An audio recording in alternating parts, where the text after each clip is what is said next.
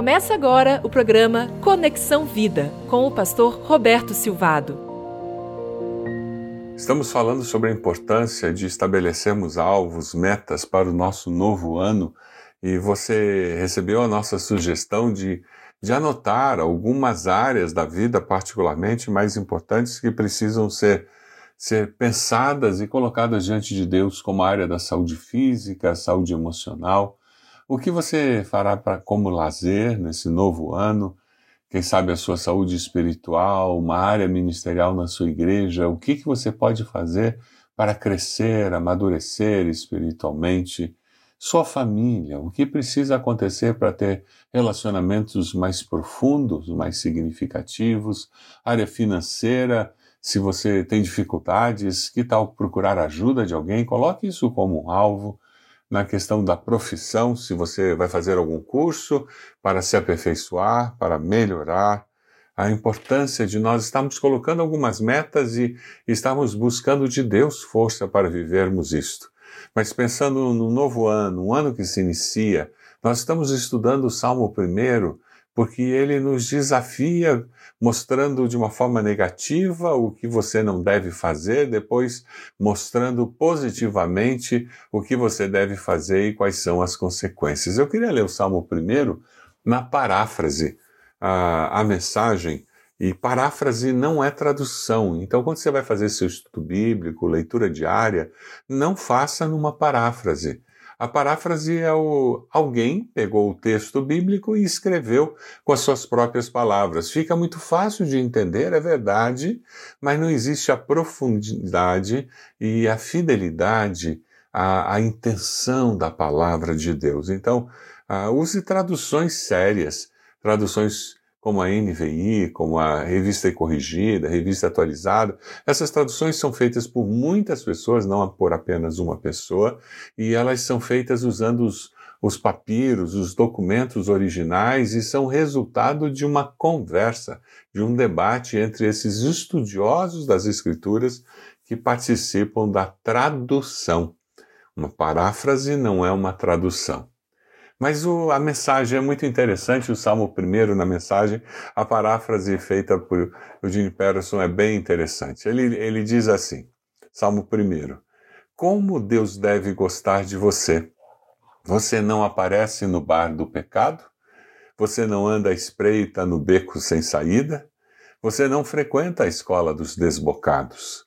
Pelo contrário, você vibra com a palavra do Eterno, você rumina as Escrituras dia e noite, você é como uma árvore replantada no Éden, dando frutos novos a cada mês, que nunca perde suas folhas e que está sempre florescendo.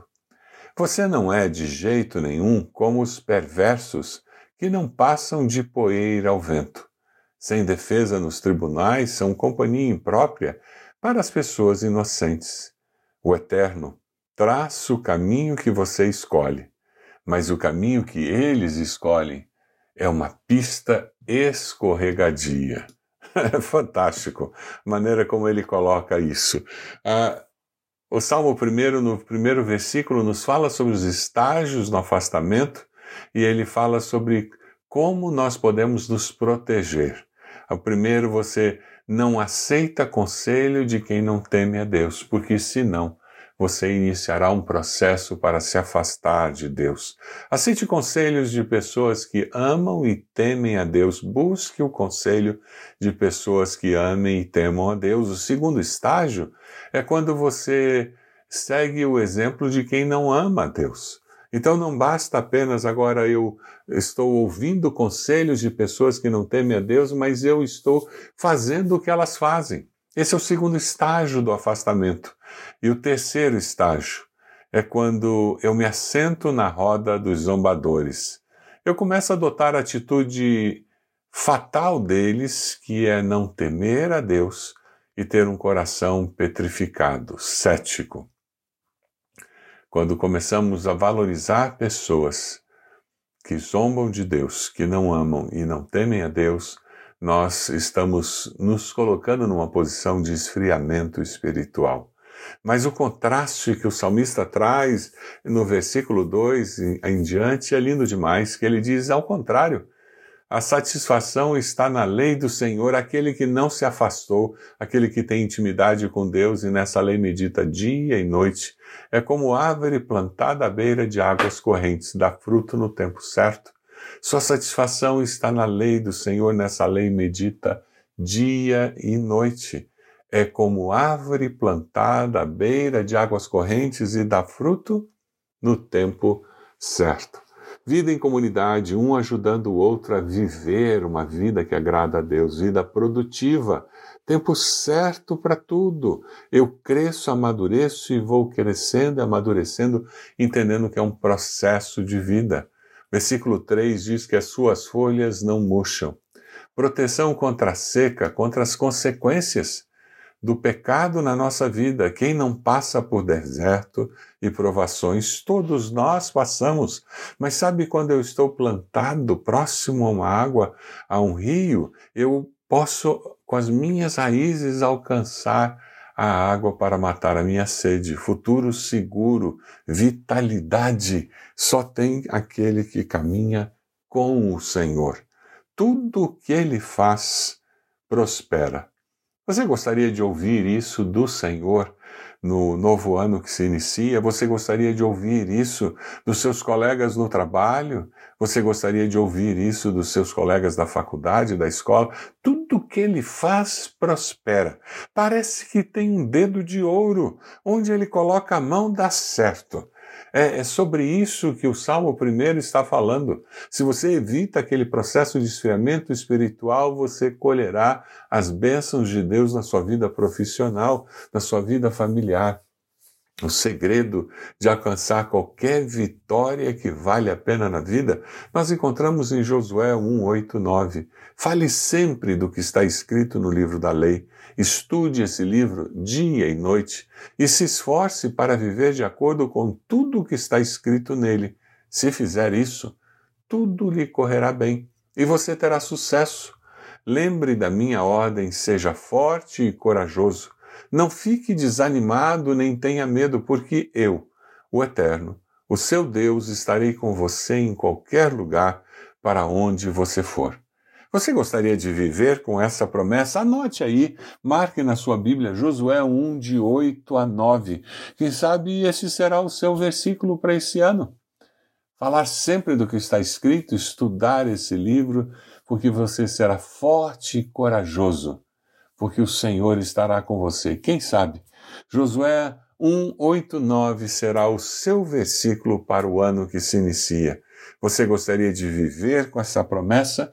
Menos erros, mais acertos, intimidade com Deus no novo ano, além de não me afastar de Deus, eu devo me aproximar de Deus. Eu devo buscar a Deus. Eu me protejo contra os perigos do afastamento, mas eu, eu me protejo mais ainda, de uma forma positiva, buscando a Deus. Você está fazendo isso? Você deseja assumir esse compromisso de buscar a Deus para ter intimidade? Você conhece pessoas que não estão nesse caminho? É o alerta que vem no versículo 4. Não é o caso dos ímpios. Eles são como a palha que o vento leva. E aqui o Salmo 1 começa a falar sobre juízo final. Nós não gostamos muito de falar sobre isso, parece que hoje não é politicamente correto você falar de juízo final, falar de que existe céu e inferno, falar que Deus criou o inferno, um lugar de sofrimento eterno, muito mais do que fogo, é sofrimento eterno porque está eternamente separado de Deus. Ele criou para Satanás e para os seus demônios. Porém, muitos homens aqui não escolhem o que Deus preparou para eles, que é o céu. E como que eu chego no céu? Jesus é o caminho, a verdade e a vida. Ninguém vem ao Pai senão por mim, disse Jesus. Ora, Deus criou o inferno e criou o céu para o ser humano. E disse: Olha, o caminho para você chegar lá é muito simples. É Jesus. Arrependa-se dos seus pecados, reconheça que Jesus morreu naquela cruz para ser o seu Salvador e confesse a Jesus como Senhor e Salvador, crendo que Deus o levantou dos mortos, será salvo, você terá a entrada no céu garantido. Você já fez essa oração? Se arrependendo dos seus pecados, confessando Jesus como Senhor e Salvador, você já fez? Eu queria convidar você a fazer essa oração aqui, caso você não tenha feito ainda. Senhor meu Deus, eu, eu me arrependo dos meus pecados, eu te peço perdão, eu reconheço que Jesus veio, viveu e morreu naquela cruz para que todo aquele que nele crê tenha vida e vida eterna. Eu creio que assim como ele ressuscitou, um dia eu viverei eternamente com ele no céu. Você crê nisso? Se você fez essa oração, entre em contato conosco entre em contato com ibb.org.br e nós queremos conversar com você.